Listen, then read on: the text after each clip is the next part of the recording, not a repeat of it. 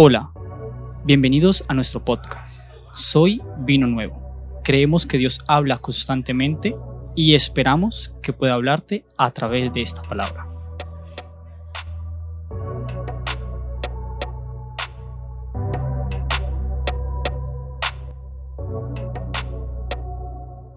Reciban un saludo del pastor. Este, esperemos que lo estén llevando en sus oraciones. El pastor eh, se operó el día jueves. Eh, wow, nos hizo una videollamada. Yo pensé que lo habían mega golpeado, hermanos. Así de, seguro que te operaron o te golpearon. Y ya este, nos, nos manda un saludo muy, muy grande. De verdad extraña la iglesia, como no tienen ni idea. Les mando un saludo. De verdad, yo he visto que en este tiempo, de unos años para acá, me he dado cuenta que el pastor ya no le interesa tanto el trabajo como el trabajo de la iglesia. Y, de verdad que yo puedo decir que no es que les preste más atención, sino que tiene un afecto especial por ustedes, así que reciban un, un abrazo de parte de la pastora Lourdes y del pastor Yesé. Y hoy en la mañana me hablaba, este, decía, no regañes a la iglesia, ama a la iglesia. yo, sí, papá, pero dije, bueno, voy a guardar el garrote hoy. No es cierto, hermanos. Eh, les amamos como familia pastoral, les amamos mucho y deseamos que su crecimiento sea eh, mejor que el de los pastores. Ese es el ejemplo de un buen líder, aquel que, que crece más que, que el que le enseñaste, significa que algo hiciste bien. Amén. Muy buenos papás, muy buenos, muy buenos regañadores también. Y bueno, eh, Hablando de semana, eh, ¿qué tal estuvo tu semana del, de, en, este tiempo de, del 22 a quién sabe cuánto de octubre? Vamos a empezar del... Tu semana, si tu semana estuvo de 9 a 10, alza tu mano. Wow, hermanos. Hay que seguir orando. Si tu semana estuvo de 8 o 7, Hubo días también que estuvieron de 8 7. Si tu semana estuvo de, ya vamos a redondearle de 6 para 0. ¿Sí? Ok, yo creo que cada día de esta semana tuvo un afán diferente y, déjame decirte algo importante, el, el, hecho de que vivas cosas difíciles sirven para que tu corazón sea probado. Esa es la necesidad y la urgencia que Dios tiene cuando nuestro corazón es probado a través de días de 9, 10, porque también somos probados cuando hay provisión, pero también somos probados cuando no hay nada. O sea, cuando no vemos ni las migajas, también nuestro corazón es probado. Y también somos probados cuando tenemos en abundancia. Y déjame decirte que esta semana fue algo así medio raro, como una montaña rusa. Pero Dios eh, me hacía recordar mucho las palabras de mi papá de ama la iglesia, ama la iglesia, eh, eh, abraza la iglesia y mantente fijo en lo que estás haciendo en el trabajo. Yo, bueno, pues está bien, papá. Qué bueno que no me dijo en la escuela porque si no iba a fallar. Mentira, voy bien.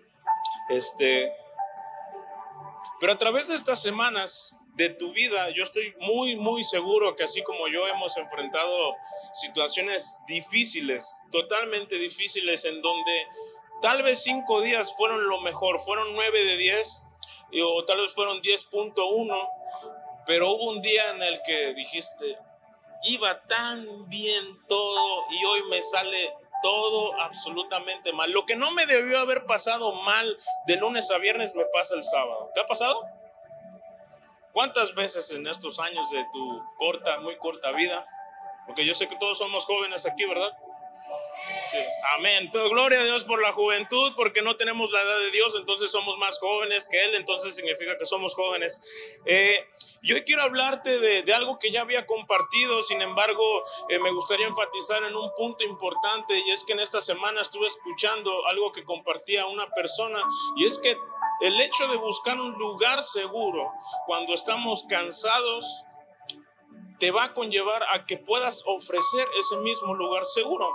Yo no sabía que el hecho de tener a Dios implica que tú puedas ofrecer también un lugar seguro. Y buscando mis apuntes, tengo dos libretas eh, y no me había dado cuenta que ya lo había escrito y dije, oh, súper bien, qué bueno, gracias Dios por recordarlo. Y le había puesto otro nombre, pero esta prédica se llama Mi lugar seguro. Di conmigo, mi lugar seguro. quiero decirte algo, el mantenernos activos en un diario vivir, ¿quién de aquí trabaja? Pocos trabajan. Trabajen, hermanos. Eh, ¿Quién de aquí estudia? Ah, ok, ok, ya, ya se va compensando la situación. ¿Quién de aquí trabaja y estudia? Hola, hermano. ¿A poco sí? Qué bueno que todavía estudian a, su, edad. Es bueno, es bueno prepararse. Dios bendiga a las personas que se preparan. Denle un aplauso por las personas que se están preparando.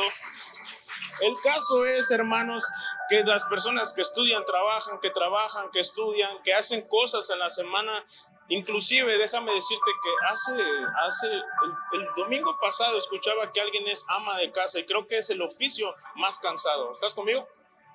Las mamás pueden decir eso, ¿verdad? Es el oficio más cansado después del mío. Este, y es cierto, todos nos cansamos. ¿Quién de aquí no se cansa? Hasta los bebés se cansan de estar pidiendo dulces. Ahí vemos un bebé, otro bebito tomando su, su comiendo su paleta. Todos nos cansamos, pero no todos sabemos en dónde descansar. Esa es la realidad de las cosas. Todos nos cansamos, pero no todos sabemos en dónde descansar. Y a veces ni sabemos qué es descansar.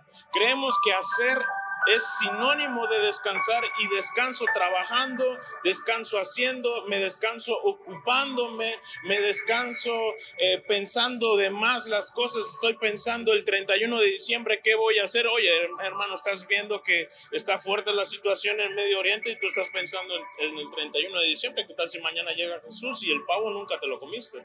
Y ya lo compraste, ya lo estás engordando con semillitas y todo y no llega el 31 de diciembre. Dice la palabra que cada día tienes afán y cada día tiene el afán para hacer dos cosas, para ocuparte y para descargarte cuando te ocupaste. Esa es la realidad de que un día tenga su afán y esa es la realidad de que una semana debemos de trabajar. ¿Cuántos días trabajamos? Seis. Quien trabaje cinco, eres jefe. Y quien trabaje cinco, a lo mejor AMLO, gracias a Dios por la vida del Señor AMLO, porque ya vamos a trabajar de lunes a viernes. Y quien, quien no trabaje, pues apláudenos, hermano. vamos a trabajar de lunes a viernes y descansamos sábado y domingo. Vamos a hacer este sabáticos casi, casi. Entonces, esta parte de estar en un constante activismo nos lleva a descargarnos en, en lugares, en personas y en situaciones también. A veces llevamos nuestras cargas del trabajo en personas, eh, normalmente los, eh, voy a ser un poco machista, eh, feminista, perdón, normalmente los hombres llevan y descargan sus problemas con con sus hijos. No, quítate, hace para allá y el niño feliz porque sacó su primer día. No, no, no, ahorita ando bien cansado, vete para allá, quítame las botas y hazme de comer. Oye, pero no, no, no. Llevamos nuestras cargas a otros lugares de carga y llevamos nuestras cargas a lugares de descarga. Es por eso que a veces personas van y oran con el Señor y terminan igual. Y dicen, no, pues creo que no funcionó, no funcionó este eh, ungüento milagroso de Dios, de hablar con Dios y, y, no pasó nada. No, no creo que realmente Dios me esté escuchando, no creo que realmente Dios me esté hablando, no creo que Dios me está respondiendo, no creo que Dios quite mis cargas. La realidad, hermano, es que si no pasó nada cuando oraste con Dios, solamente fuiste a echar tus quejas, no fuiste a descargarte. Una cosa es ir a quejarte con una persona y otra cosa es ir a descargarte con una persona. Oye, está pasando esta situación, ¿qué hago? Ayúdame, abrázame, pon tu mano en mi cabeza, no sé qué debes hacer. O es muy diferente al, oye, mira, esta persona me está dañando, me está criticando, se la pasa haciendo esto. Eso es quejarte, no estás haciendo nada por hacer lo que, lo que, para solucionar esas situaciones.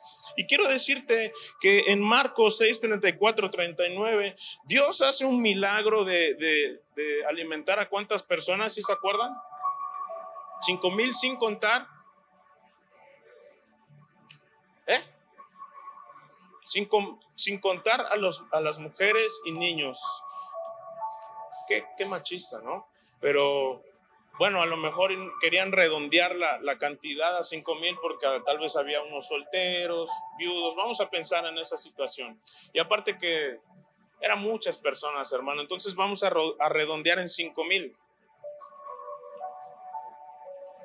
Y en, ese, en esa parte de la palabra hay algo más importante que aparte de una provisión de alimento con ¿cuántos peces?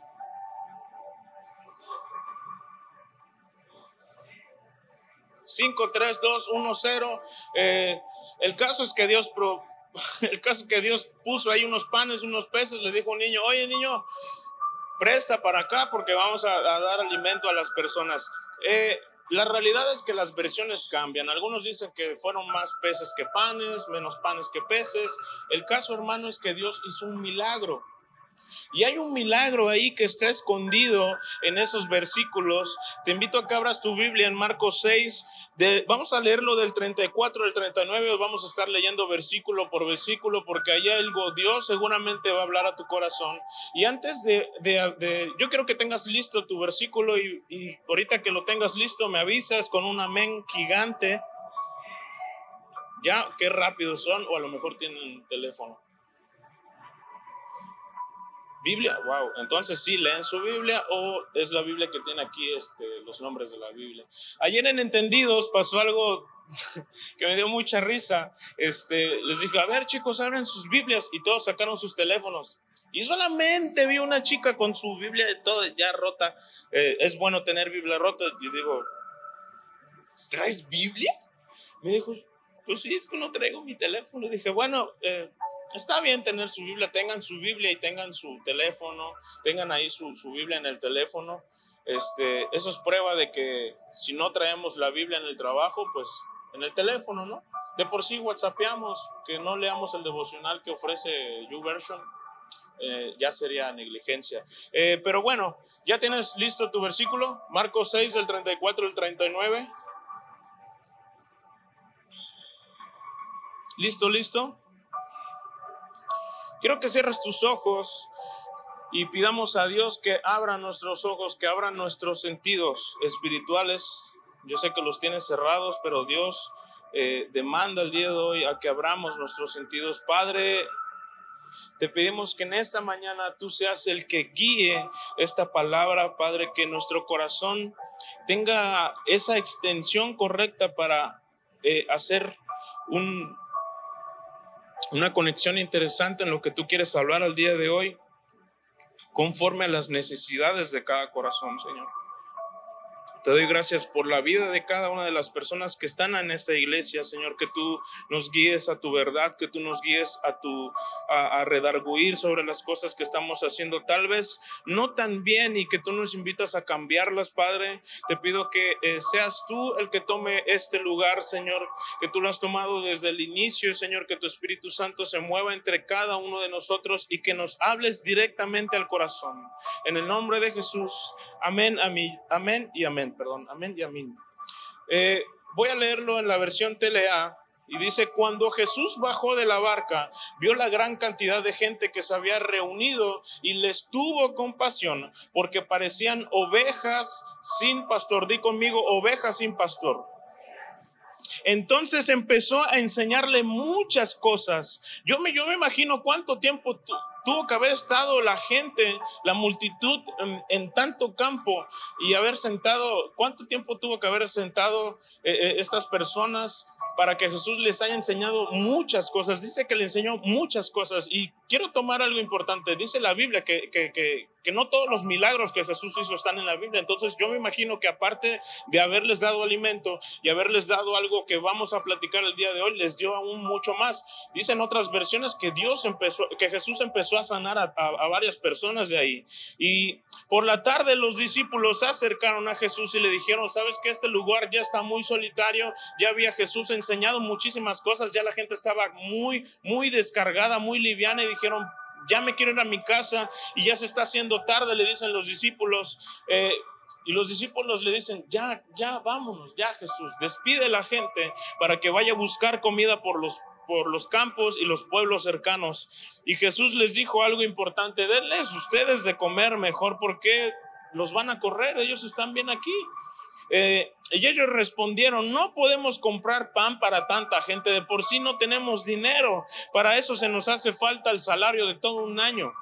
Y Jesús les dijo, yo creo que ganaron, ganaron, ganaban muy bien porque eh, para alimentar a cinco mil personas sin contar mujeres y niños, ganaban bien los discípulos.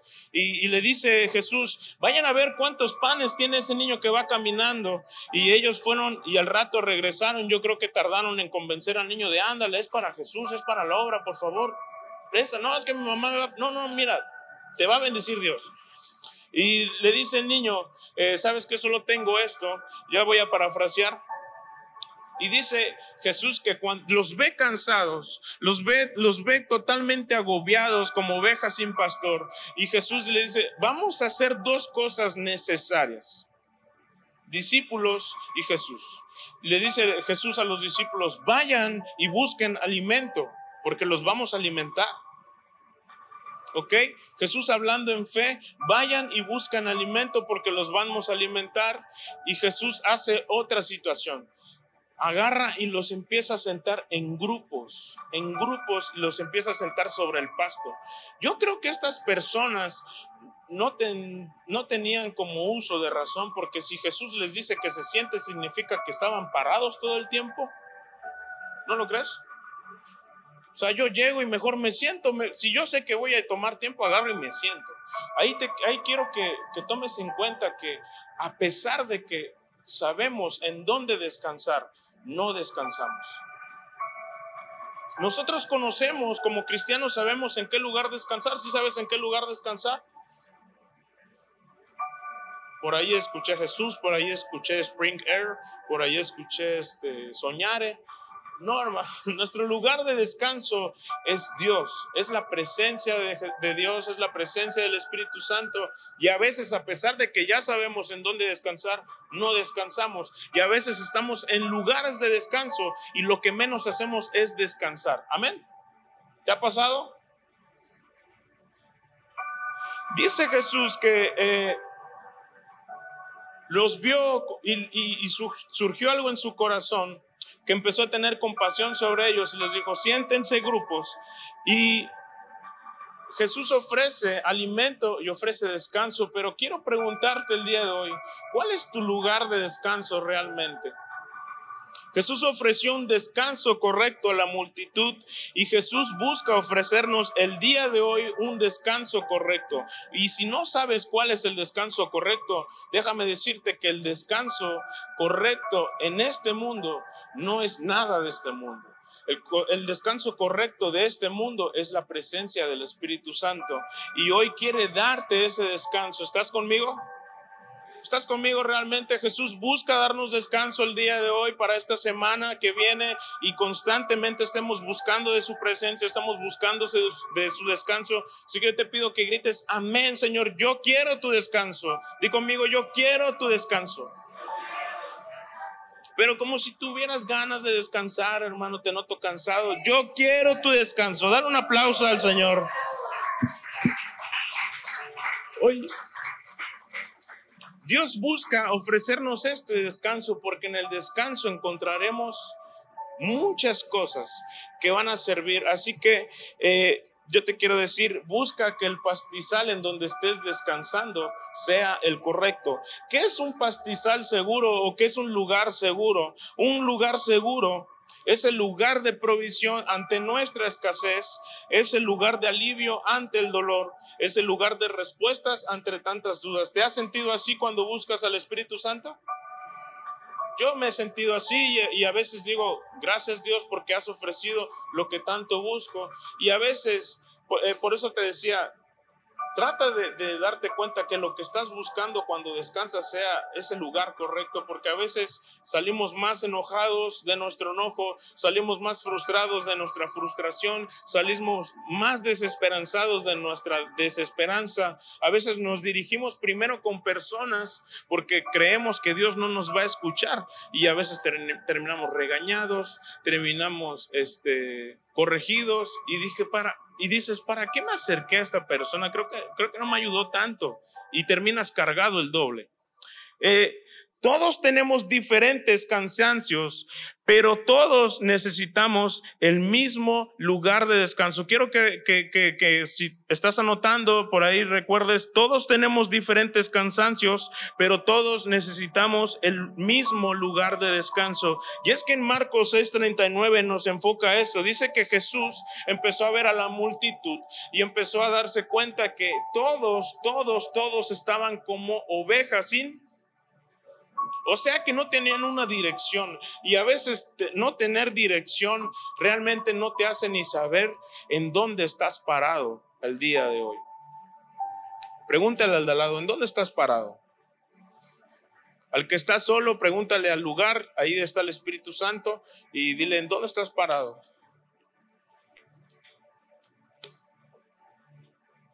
A veces no sabemos en dónde descansar porque no sabemos realmente en dónde estamos parados.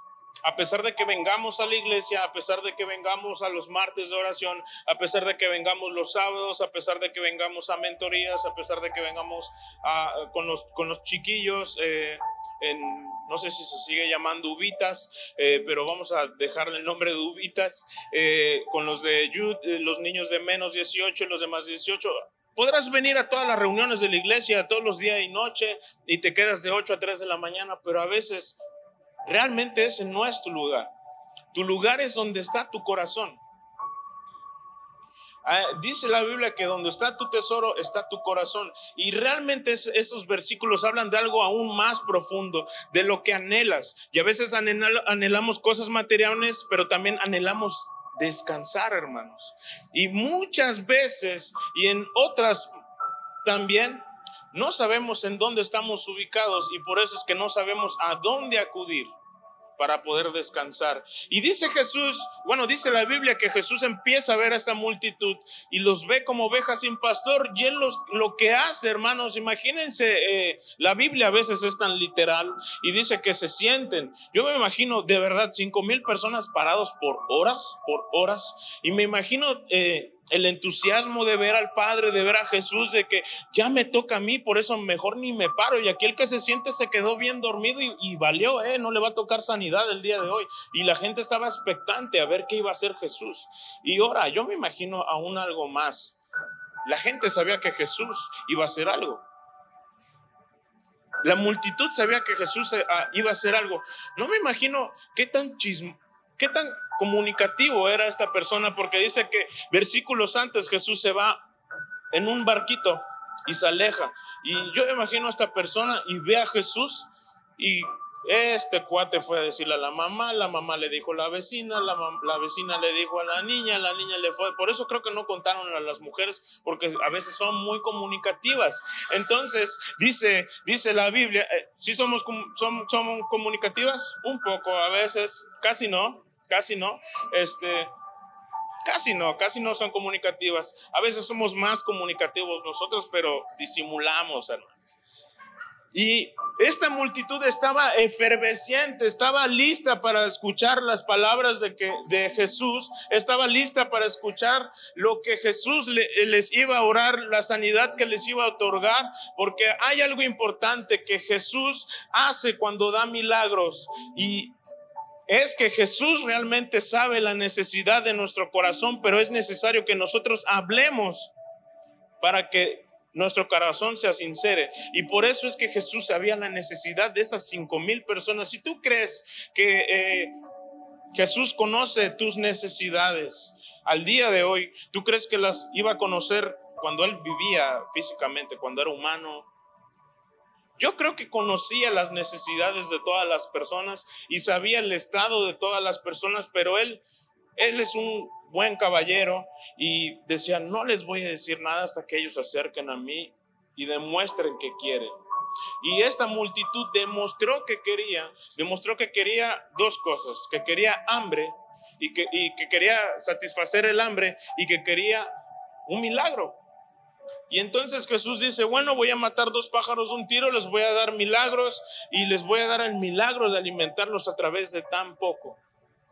Es por eso que todos tenían eh, diferentes cansancios, Porque Dios empieza a obrar, empieza a dar milagros de sanidad, seguramente, empieza a liberar enfermos, empieza a liberar ataduras de personas y empieza a dar la satisfacción del hambre. Y por eso es que este punto le puse, todos tenemos diferentes cansancios, pero todos debemos de tener el mismo lugar de descanso, porque en ese lugar de descanso, si tú encuentras, te encuentras triste, vas a encontrar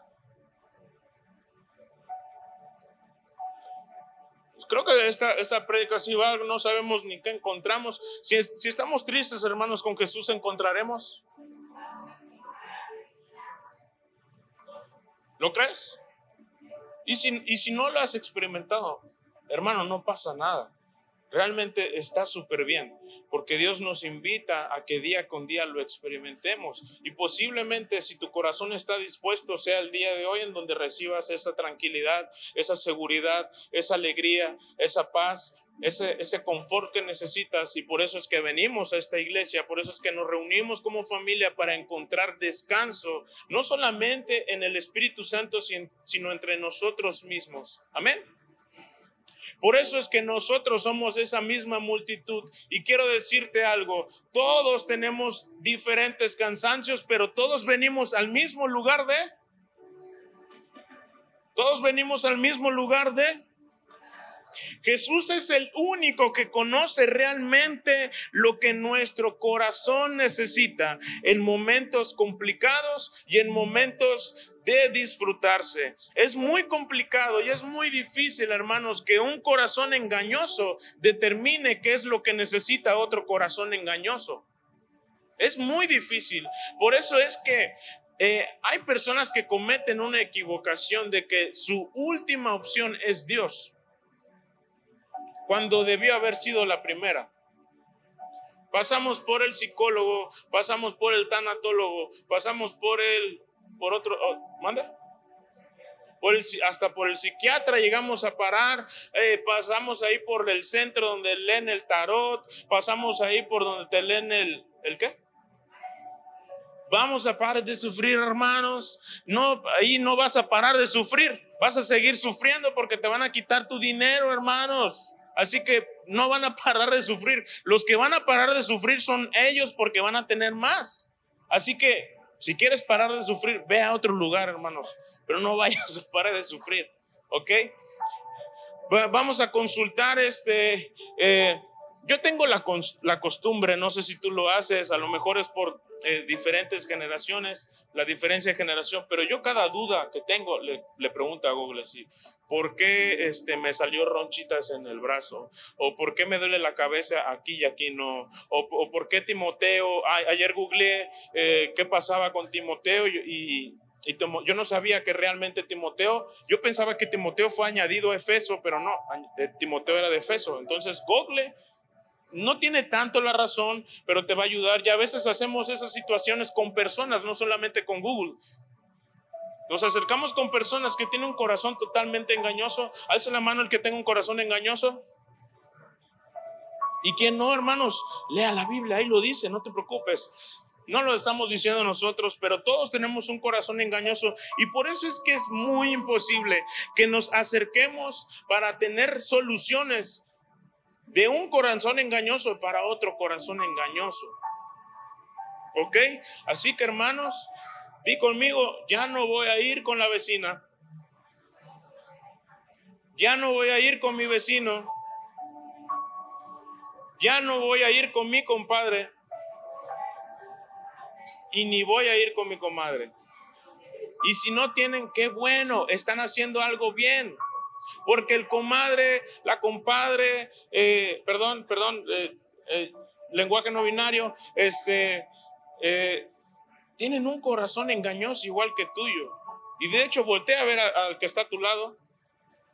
Ellos también tienen un corazón engañoso. Pero hoy quiero decirte algo, que estamos en un lugar seguro. ¿Ok? ¿Lo confías? Entonces, vuelve a ver al, de a tu lado. Y cada vez que necesites escuchar algo de él, pregúntale mejor cómo está él. Dile, oye, eh, ¿cómo estás? Este, ¿Has orado? ¿Dios te ha revelado algo esta semana? Sí, muy bien. Ah, pues mira, quiero decirte que tengo este problema, este, este, este y este. ¿Cómo ves? Así vamos a ofrecer lugares seguros. No podemos, no podemos ofrecer lugares seguros si no conocemos un lugar seguro. Es, eh, y Jesús nos enseña que posiblemente estés pasando por situaciones similares a tú con tu hermano. O que alguien haya pasado una misma situación a la tuya, pero lo que debes de saber que estas situaciones que tal vez en algún momento presentó el hermano Perengano, eh, también los va a presentar el de al lado.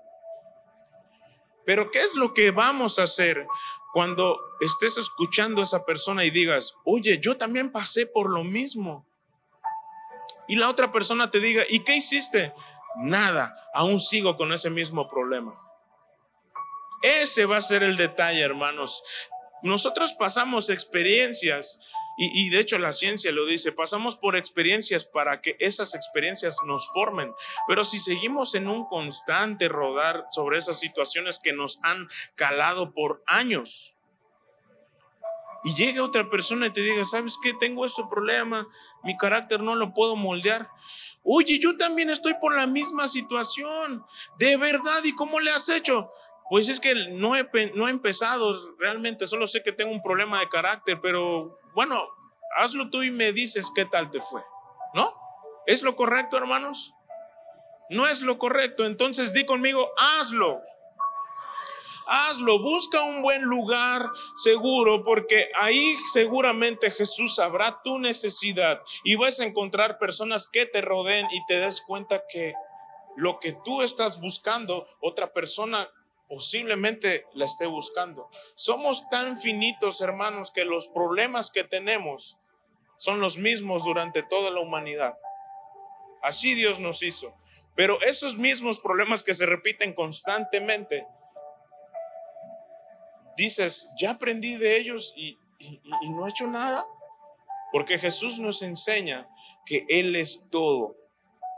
Y si Él no es todo en tu vida, no vas a aprender nada realmente. Tu lugar de descanso y mi lugar de descanso no debería cambiar. Tu lugar de descanso y mi lugar de descanso debería ser el mismo. Di conmigo, tu lugar de descanso y mi lugar de descanso debe ser el mismo. Debe ser el mismo. Todos tenemos una diferente necesidad pero todos tenemos una misma hambre. Eso es lo que nos enseña el milagro de los panes y los peces. No importa cuántos panes hayan sido realmente, no importa cuántos peces hayan sido, todos tenemos la misma hambre. Todos tenemos una diferente necesidad, pero todos tenemos una misma hambre y eso es lo que Jesús nos enseña a través de esto, que necesitamos ser saciados de nuestra hambre, pero necesitamos el mismo lugar seguro para que esa hambre sea saciada.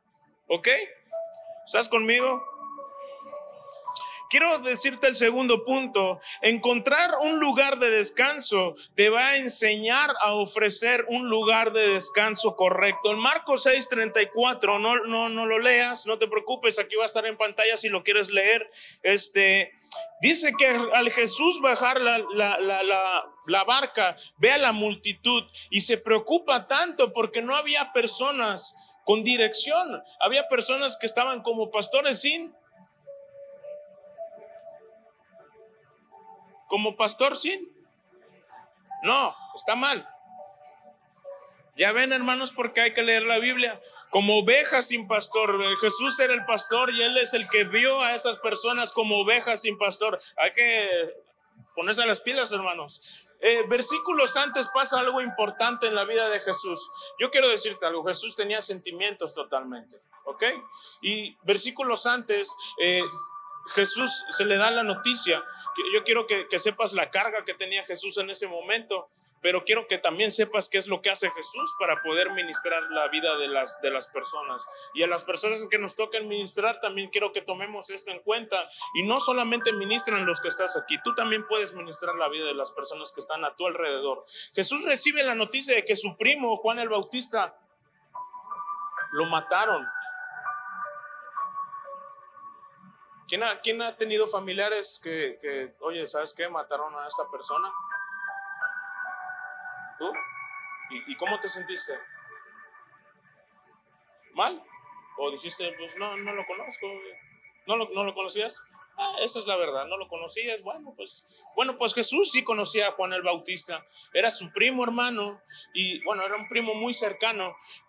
Y le dicen, oye Jesús, a lo mejor y, y no te sea tan grato escuchar esto, pero acaban de matar a Juan. ¿Quién Juan? El que comía langostas en el desierto y, y, miel. Sí, eso. Ahora quiero que seamos un poco empáticos y te des cuenta de la situación a la cual Jesús se enfrentaba y que hemos enfrentado esas mismas situaciones.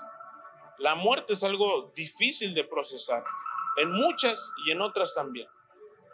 Ya, al menos nosotros, bueno, yo he, yo he enfrentado esas situaciones de que amigos han muerto y digo, chin, ojalá hubiera estado con él, eh, no cuando lo mataron, pero sí antes para decirle y hablarle y compartirle, eh, o a, a, lo mejor este, familiares, tíos que hayan muerto, ¿no? Todos sus familiares viven, qué bueno que vivan, este, pero Jesús nos llama a, a, a preparar nuestro corazón y, y, a, y, a, no lamentarnos porque hicimos algo por sus vidas. Esa es la realidad. Y Jesús sabía y estaba confiado de que sí, que Jesús, eh, de que Juan iba a subir al cielo, iba a recibir ese premio glorioso, pero la tristeza no se iba a acabar, hermanos. Él era humano totalmente y, y, y, Jesús hace algo después de que recibe esa, esa noticia y Jesús se aparta totalmente. Di conmigo, se aparta se aparta para recibir lo que ofreció. Jesús se aparta para buscar un lugar seguro. Y yo te decía que un lugar seguro es donde encontremos,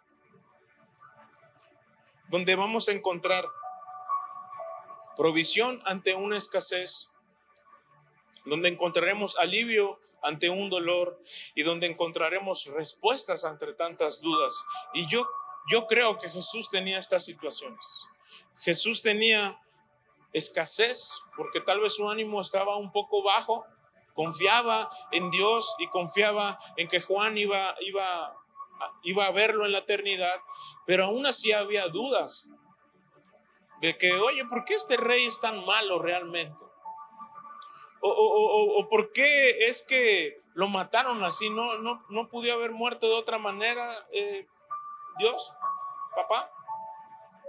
Entonces lo que hace Jesús es ir a, ir a buscar un lugar que Jesús seguramente ofrecía todos los días. Y quiero decirte algo, el, buscar a Dios no solamente implica en que tú eh, obtengas cosas, sino que de lo que tú obtienes, yo, yo le llamo eh, cultivar aceite cuando uno busca a Dios, cuando uno Dios, busca a Dios, cultiva aceite, cuando uno busca a Dios, obtiene de ese lugar seguro lo que vas a necesitar tú y lo que seguramente una persona en tu futuro va a necesitar.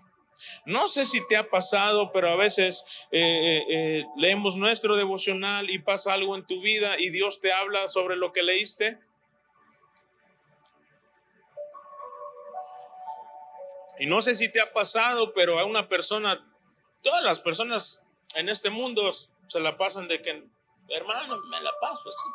Y recuerdas que leíste hace unos meses eh, cierto versículo o justo el día de hoy leíste en tu devocional y dijiste, no te preocupes porque en la palabra de Dios dice, o oye, yo leí que, oye, mira, no te preocupes, tal vez no usamos, la, no usamos esa parte de la palabra de Dios, dice, no, sabes qué, esfuérzate, tranquilo, sé valiente, eh, eh, yo, yo te... Yo te, yo te digo que si confías en Dios, confía en Dios, eh, vas a obtener eso. ¿Te ha pasado también? Es válido porque lo que damos lo que lo que buscamos y damos lo que obtenemos y Jesús nos enseña esto en, en, esta parte de la Biblia él fue a buscar un lugar un lugar seguro para ofrecer lo que había buscado en esos momentos en un lugar de descanso vamos a obtener todo lo que necesitamos para nuestro corazón. Y, déjame decirte algo, no podemos atender las necesidades del corazón de otra persona si no hemos atendido las necesidades de nuestro corazón. Eh, Jesús ve a la multitud, ve a cinco mil personas totalmente desorientadas, las ve cansadas con diferentes necesidades, pero con esa misma hambre. Y Jesús tenía que ofrecer cuando vio la necesidad. Ahora, ¿tú qué tienes que ofrecer cuando ves la necesidad del que está a tu lado? Voltea al que, al que está ahí contigo. Dile, ¿qué tengo que ofrecerte hoy?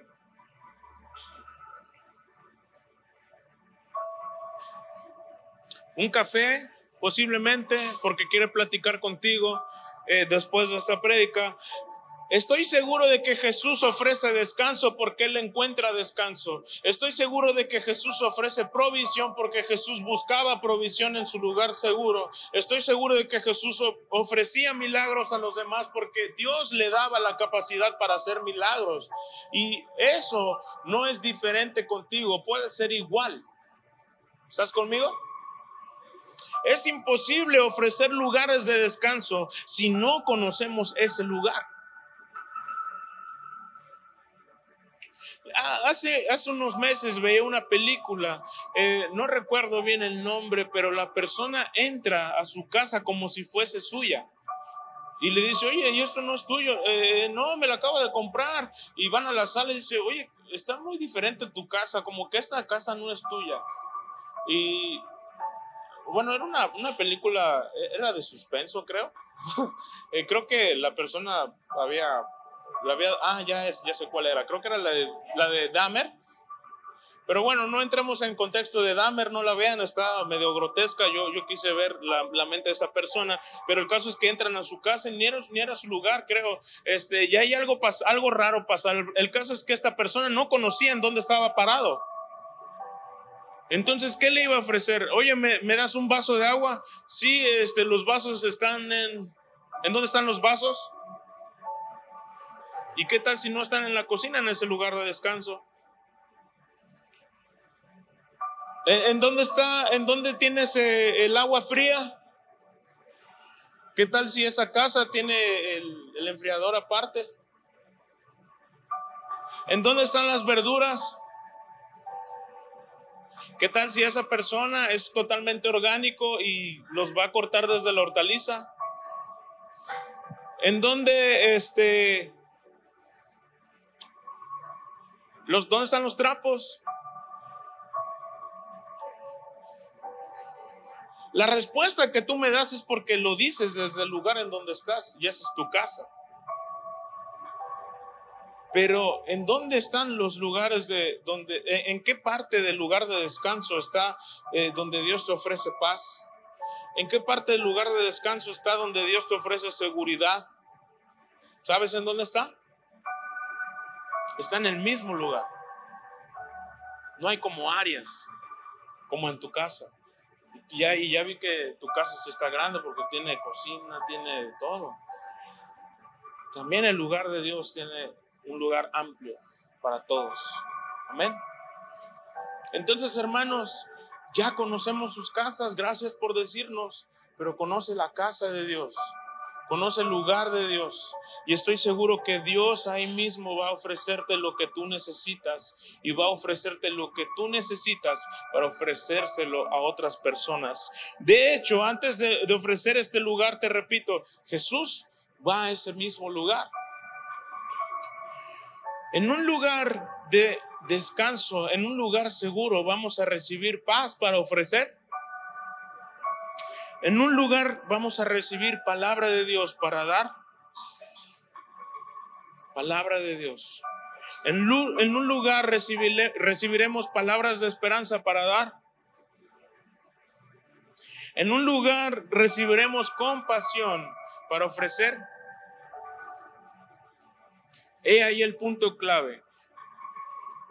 Jesús ve a las personas como ovejas sin pastor y después siente algo importante, siente compasión. La compasión nos mueve a ofrecer lo que las personas necesitan, hermano. Esa es la única cualidad que vamos a tener nosotros que obtener, no para dar compasión a las otras personas, sino para que lo que hemos obtenido genere compasión en nosotros y demos a las demás personas lo que ellos necesitan. Amén. Entonces di conmigo, Señor, dame compasión. Un lugar con voces ajenas a las de Dios no es un lugar de descanso. ¿Estás conmigo? Un lugar con voces ajenas a la de Dios no es un lugar de descanso. Totalmente.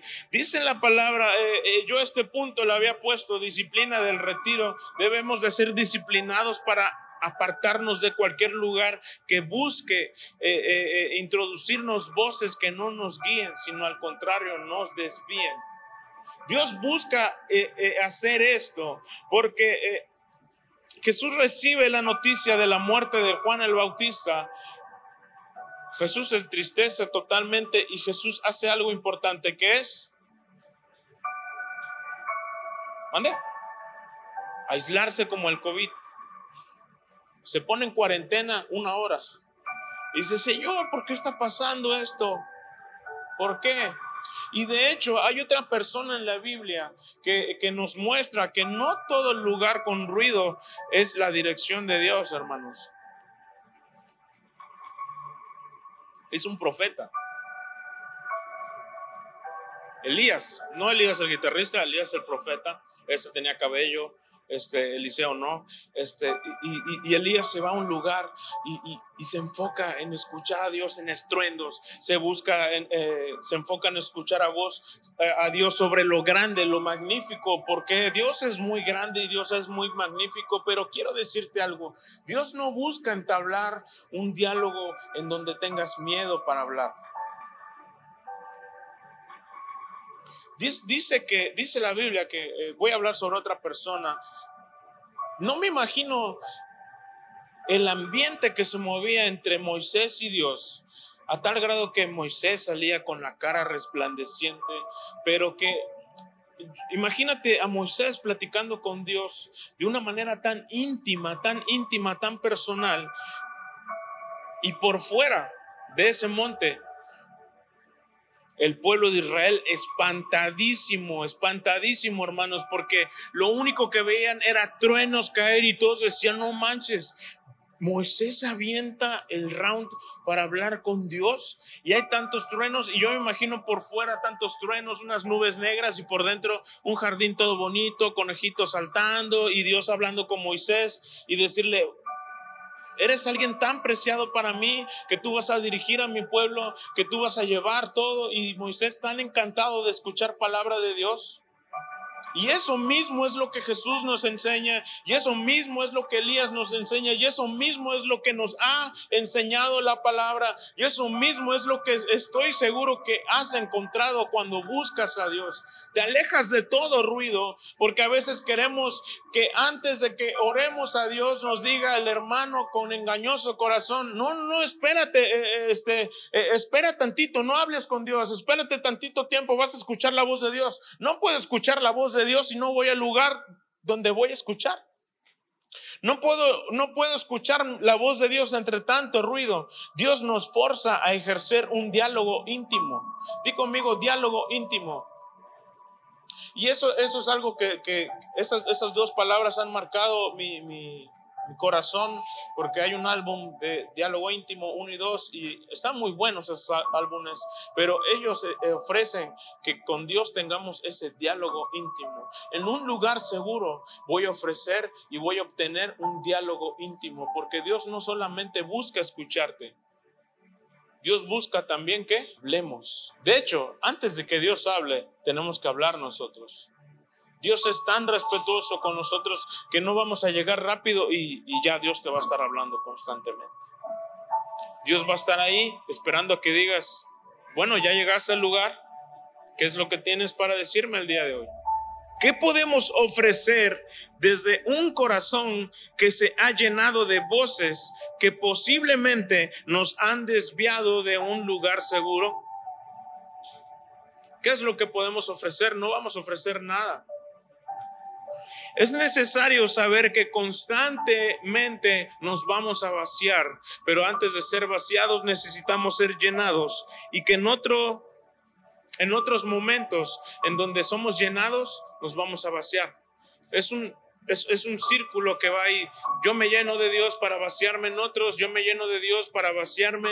Eh, eh, esto es como, como, Pablo lo dice claramente, es como una armadura que ya no es tu persona la que combate contra ciertas dificultades, es lo que, lo que te has llenado realmente.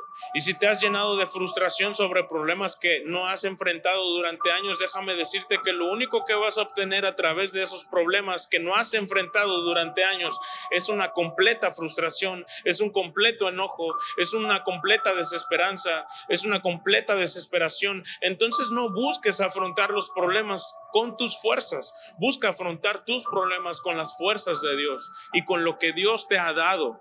Eso es encontrar un lugar seguro y eso es prueba de que hemos buscado un lugar seguro, hermanos. Pero antes de ser llenados, antes de querer llenar a otras personas, antes de querer dar milagros a otras personas, antes de querer orar por otras personas, antes de decirle a otras personas, hey, Jesús te ama, antes de decirle a, otras personas, oye, en la Biblia dice que Dios es nuestro confort, Dios es nuestra bandera, todo, todo eso que, que como cristianos estamos acostumbrados a decir, tenemos que tomar algo importante, debemos apartarnos para recibir todo eso que quieres decir, todo eso que quieres orar por otra persona. Es necesario apartarnos porque muchas veces las voces que están alrededor nuestro no nos van a permitir escuchar claro lo que Dios quiere decirnos. Dios, yo siento que Dios habla de una manera tan sigilosa porque Dios busca que nuestra atención esté totalmente puesta en Él. Dios busca que su mirada, que nuestra mirada esté puesta en Él, en ese lugar seguro, para que cuando haya un movimiento pequeño de Dios, de la mano de Dios, digamos, algo me va a decir Él en este momento, o algo quiere hacer Él y yo estoy listo. Porque las distracciones, es necesario apartarse porque las distracciones alrededor nos pueden quitar la oportunidad de escuchar y ver lo necesario. Dios constantemente se está moviendo, Dios constantemente está buscando quien esté atento a lo que Dios quiere hacer. Pero muchas veces nos distraemos justamente cuando Dios está a punto de hacer algo en ti y dices, perdí la oportunidad. Otra vez me frustré. Y es que realmente no es cuando tú quieres, Porque a veces queremos y a veces sí. Pero déjame decirte algo, Dios constantemente quiere hablar contigo. Pero creemos que, eh, Señor, mejor agenda, agendo contigo eh, lunes y, domingo nada más. O miércoles y domingo nada más. Ya después de ahí, pues no me hables tanto, ¿no? Porque me estoy distrayendo, me distraigo mucho, no quiero escuchar tu voz. Eh, lo siento, ni modo, perdóname Dios, ¿eh? Besitos, bye. Eh, es necesario apartarse porque el apartarnos demuestra algo importante, las intenciones que tenemos con Dios. Queremos apartarnos, tengo la intención de apartarme y debo de culminar mi intención en una acción. ¿Es bueno tener buenas intenciones, hermanos? Es bueno tener buenas intenciones, pero es muy bueno que nuestras buenas intenciones culminen en buenas acciones. A veces hacemos esto de, ay, pobrecito el hermano que está pasando por esto, no, pues ni modo. Una palmadita, ay, que Dios lo bendiga, hermano. Eso es lástima, no, no ejercemos la compasión. Y a veces ejercemos lástima porque no tenemos que ofrecer a las otras personas. Eso es lo importante, hermanos. Nuestra compasión se mueve y es llevada a, atender la necesidad de las personas porque tenemos que ofrecer en el corazón. Y cuando no tenemos que ofrecer, a veces solo ejercemos lástima, ¿no? Pues hermanos, Dios te bendiga. Le apretamos el hombro así de... Creemos que el, apretar del hombro se ha vuelto este, un mantra de que con apretar el hombro es sinónimo de que ya te revitalizaste. No, gracias hermano, necesitaba una apretada de hombro. Y no es así la situación. Si de apretadas de, si de apretadas de hombro viviéramos, hermanos, no, no vendríamos ni aquí, hermanos. No necesitamos apretadas de hombro. Ni este, puedes palmear el hombro del que está a tu lado. y dile, échale ganas. Échale ganitas. No necesitamos eso. Es necesario apartarse porque es mejor preparar nuestro corazón para cumplir lo que Dios quiere hablarnos. Y es mejor prepararnos y apartarnos para cumplir las cosas con Dios, no para Dios.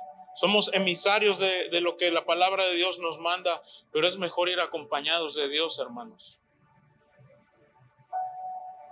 No que en el proceso de lo que estoy haciendo me olvidé de Dios. ¿Ok? Y ese es el último punto. Dice, dice, dice la palabra que eh, en este contexto de Marcos 6:34 hay algo que, que me cala un poco porque cuando, cuando leo todo este proceso del milagro que, Dios hizo al alimentar a las personas y al dar sanidad y al ver a las a, los a esta multitud como ovejas sin pastor, no pastor sin ovejas. Yo me pregunto, ¿en dónde estaban los discípulos? ¿En dónde estaban? Eh, ¿Alguien me quiere responder en dónde estaban? Cuando sucede el milagro, hermanos, cuando llega la multitud, pues en la multitud ya había llegado, ya Jesús estaba haciendo milagros, estaba sanando y apenas llegan los discípulos. Apenas. ¿En dónde estaban en ese lapso de momento? De, atender a cinco mil personas. Imagínate la carga y la responsabilidad de Jesús al ver la multitud y le dice, oye, ahora, ¿en dónde están? Bueno, pues se lo pierden, ¿no? Y pa, pa, pa, pa, pa, pa, pa, empieza a sanar. Lo único que Jesús necesitaba en ese momento era manos y fe y provisión espiritual de los, de los discípulos. Pero voltea a Jesús, él muy confiado de, oigan, ahora sí, a ver, este... No está Pedro. Y unos kilómetros, yo me imagino que eh, los discípulos les dicen algo importante. Hay unas versiones de la Biblia que les dice, oye, ya, córrelos, ya, mándalos a otro lugar, porque eh, ya es tarde y seguramente les, les gruñe las tripas. Allá adelantito hay donde comer. ¿En dónde estaban los discípulos entonces, hermanos? Estaban comiendo, estaban perdiendo el tiempo, tenían una necesidad, pero su hambre no era, era la que tenían que, que saciar. Estaban saciando el hambre físico el hambre física. Y a veces estamos sobre esas situaciones, estaban buscando alivios del corazón a través de algo físico. Y me, y me, sorprende que los discípulos en ese momento estaban tan enfocados realmente en comer. Cuando veían a cinco mil personas sin contar niñas y mujeres y niños. Vaya empatía. Vaya, vaya compromiso que tenías con Jesús entonces. Pero ese me enseña algo aún más importante. Que realmente los discípulos no estaban interesados en hacer eso. No estaban para nada interesados en, cumplir ese milagro. Ayudaron a Jesús solamente porque me pediste que lo haga, pero así como que tenga, muchas ganas. A veces nos perdemos la oportunidad de ser bendición para otras personas porque estamos en lugares incorrectos y porque buscamos lugares incorrectos para descansar. Hubiera sido diferente si tal vez los discípulos hubieran apartado en otro lugar y hubieran buscado provisión de Dios. Oye, a lo mejor va a pasar algo importante en este momento, Dios, por favor, muévenos. No, fueron allí al club butanero y órale, pídete un pescadito y este, no sé qué tomaban, pero algo tomaban. Decidieron satisfacer el corazón antes que el espíritu. Y más adelante eh, pasa ese milagro y Jesús, Jesús va, se despide de cada una de las personas.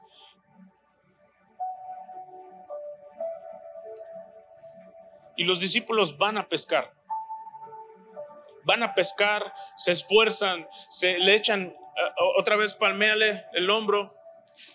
Eh, se dicen entre ellos, vamos a echarle ganitas, vamos a, ganar algo ahorita que ya tenemos el, el, dicen por ahí, barriga llena, ya tenían el ánimo para ir a pescar, tal vez no ayudamos en el milagro, no importa, no importa, Jesús hizo todo, entonces mejor lo que vamos a hacer, vamos a ir a pescar para que Jesús, coma, porque seguramente tenía hambre. Entonces fueron a pescar y pasa algo importante. ¿Qué pescan, hermanos? Fuera de que pescaran, hermanos, pasaba algo importante. Y eso es producto de saciar nuestro corazón antes que el Espíritu. Había un viento tan fuerte y los discípulos estaban remando contra viento. Se estaban esforzando a, llegar a un punto, pero desde que Jesús se despide de los, de los cinco mil hombres, de los cinco mil, ¿cuánto tiempo se ha de haber tardado? Alguien que diga un aproximado. Vamos a poner que Jesús tenía la mega capacidad de despedir a personas mil por hora, cinco horas, ¿no? Es lo que tardamos de ir de aquí a Chetumal. Bueno, quien le meta más pata, pues no haga eso, hermano. En esas cinco horas, hermanos, apenas los discípulos estaban a mitad del lago. Estaban esforzándose tanto en remar a contraviento. ¿Y por qué estaban haciendo eso? ¿Quién les mandó hacer eso? Nadie. Se estaban yendo los discípulos y se estaban olvidando de Jesús. ¿Tiene congruencia eso, hermanos? No tiene nada de congruente. ¿Por qué se estaban olvidando de Jesús? De, verdad, yo, yo imagino a Jesús así como que, bueno, pues si se quieren ir, pero a lo mejor no están recibiendo mi dirección y se están yendo a lugares incorrectos porque no se acercaron a mí. Y eso a veces nos pasa cuando no encontramos un lugar seguro. Vamos a batallar más de lo que deberíamos de batallar. No estoy diciendo que con Dios vamos a obtener todo fácil. Lo único que obtenemos fácil es su salvación. Pero pasar por pruebas es algo difícil. Y es aún más difícil si no está Él de nuestro lado. Y eso es lo que nos enseña ese último punto. ¿En dónde está Jesús o en dónde dejaste a Jesús en medio de tu proceso? ¿En dónde lo dejaste? Quiero que digas conmigo, ¿en dónde te dejé? ¿Estás como los discípulos luchando contra viento? Y aún así, hermanos, pasa algo importante. Jesús empieza a ver también compasión por estos discípulos. Y, y, no logro comprender cómo es que personas que convivieron tanto con Jesús no pudieron distinguir a Jesús a distancia. A lo mejor eran ciegos, no sabía, no sé. Pero dicen que ven a Jesús en la costa, eh, lo ven caminar sobre el agua. Y oye, si Jesús tenía la capacidad de multiplicar tanta comida, que no caminara sobre el agua. Lo que pasa es que los discípulos estaban desconociendo de la figura de Jesús.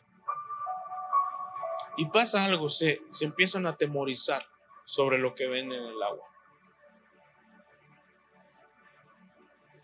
Y así hemos estado en algunos momentos, iglesia. Hemos por algún momento escuchado la voz de Dios, hemos por algún momento olvidarnos, olvidarnos de que eh, nos hemos encontrado con Jesús en lugares seguros, a, tal punto que cuando su figura se nos es presentada, su voz se nos es presentada, hasta temor nos da. Y yo creo que sintieron temor no solamente porque veían a una persona caminando sobre el agua, sino que eh,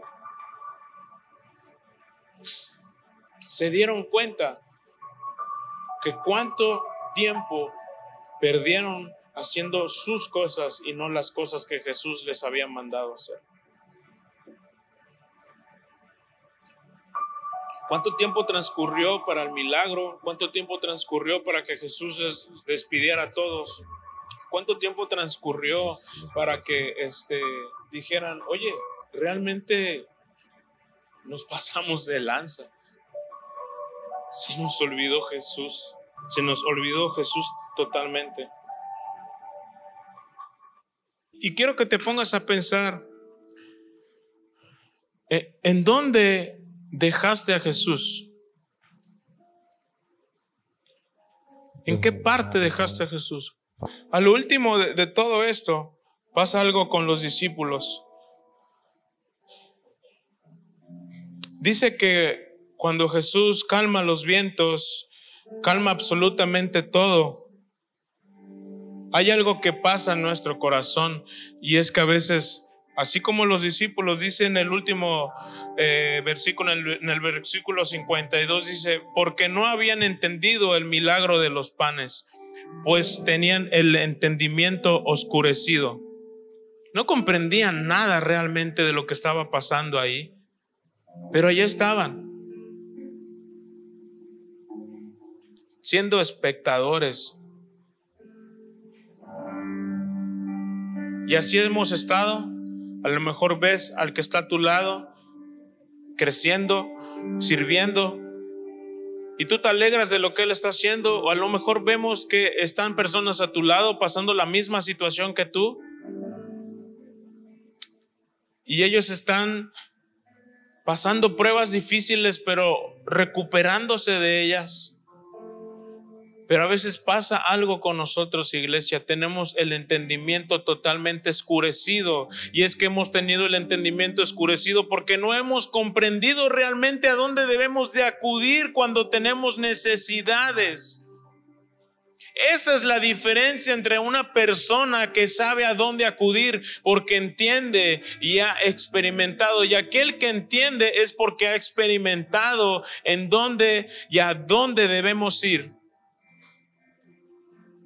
No solamente por un momento.